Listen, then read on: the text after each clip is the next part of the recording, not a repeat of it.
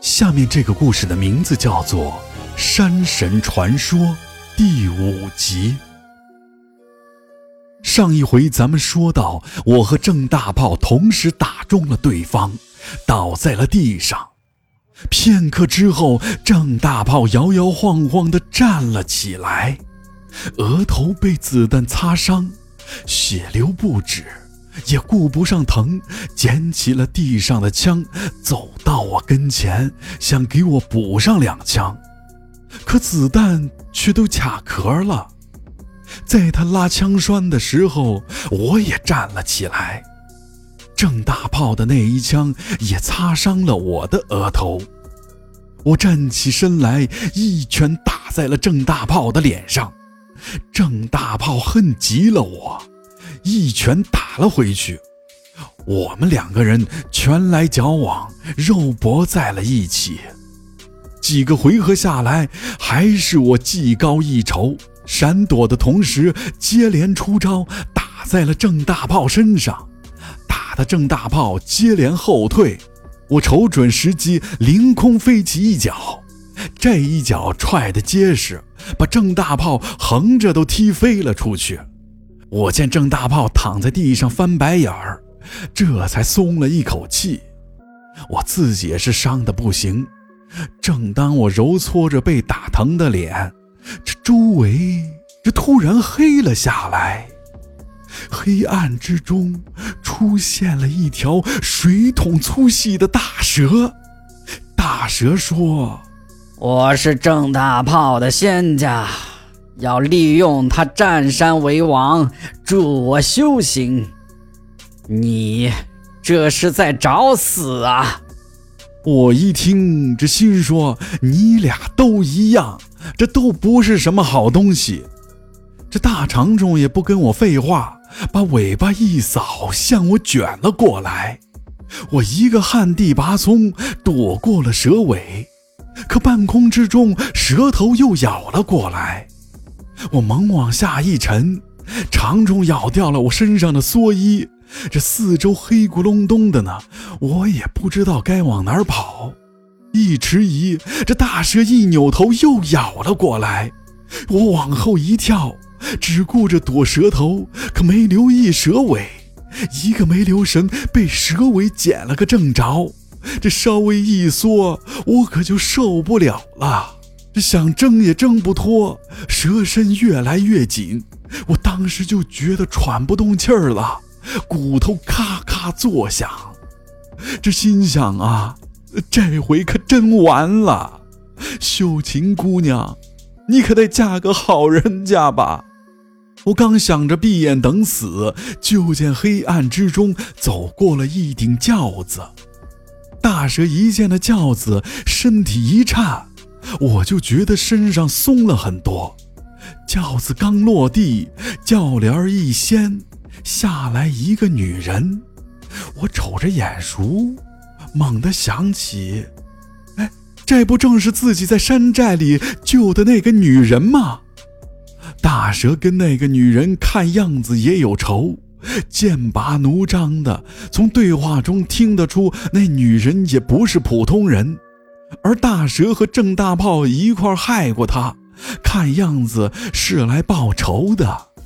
大蛇只顾着那女人，身子一松，我得以脱困。这仇人相见，大蛇一口咬了过去，那女人化作一道黄烟，轻易地避了过去。看他那意思，并不想亲自和大蛇动手。就见他把衣袖一挥。他乘坐的轿子轿帘一掀，打里边窜出来数不尽的黄皮子，龇牙咧嘴的冲向了大蛇。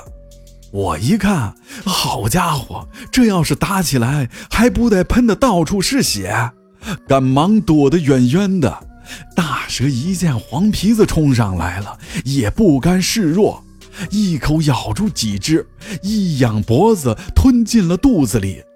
可他吃那几个根本不当事儿，成群的黄皮子趴在他身上一通啃咬，很快大蛇就招架不住了，狂甩身体想摆脱纠缠，可根本无济于事。看着成群的黄皮子啃食大蛇，像吃蹦豆一样，我又是心悸又恶心。没多大功夫，先前不可一世的大蛇被黄皮子吃的只剩了骨头。吃完了大蛇，那些黄皮子还意犹未尽，全都扭头看向了我。那女人吆喝了一声，那些望向我的黄皮子全都灰溜溜地钻回了轿子里。那女人跟我算起账来了，我们老黄家人。有仇报仇，有恩报恩。你的搭救之恩我已经报了，现在该跟你算算账了。我本想解释一下，化干戈为玉帛，可那女人根本不听，用手一指，冒出来一个抬轿子的轿夫，让他跟我一决生死。我一看，好家伙！那轿夫一身肌肉，跟半截铁疙瘩似的，往那儿一站。可事到如今，这不能认怂啊，硬着头皮也得上啊！我怒吼了一声，挥拳冲向了轿夫，我的拳头打了过去，轿夫的拳头也打了过来。我以为挨了对方一拳，可够受的了。可没想到自己一拳把轿夫打倒了，咱在这里呢也得表扬那女人一句，这明摆着就是让着我呢嘛？难道看我长得比较帅？这轿夫看着粗壮，也只是有膀子力气，并没有什么功夫。打倒之后化作一只黄皮子被拖走了，那女人也上了轿。我以为非得来个你死我活不可，怎么也没想到这事儿就这么完了。那女人临走之前还留下了一句话：“我要闭关三年，这三年你就守在山上吧。三年之后，你的事儿才能过去。”我想问明白啥意思，可眼前一亮，自己又回到了林子里。哪还有什么女人的影子？边上只有哼哼唧唧爬起来的郑大炮。这会儿呢，大蛇死了，郑大炮也不再受唆使，没了豪横劲儿。看那样子，也不知道被大蛇支配的那几年都干了些啥事儿，吓得一哆嗦，连滚带爬的下了山。我呢，又捡起了蓑衣面具，穿戴到了身上。关于山神的传说又持续了三年，直到李扒皮、李宗平父子俩带着日本人到深山寻龙，被我全部都送去见了阎王，我这才得以摘下面具，下山取了绣琴。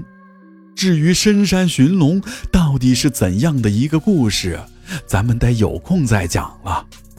好了，本故事到此结束，关注我。下期更精彩。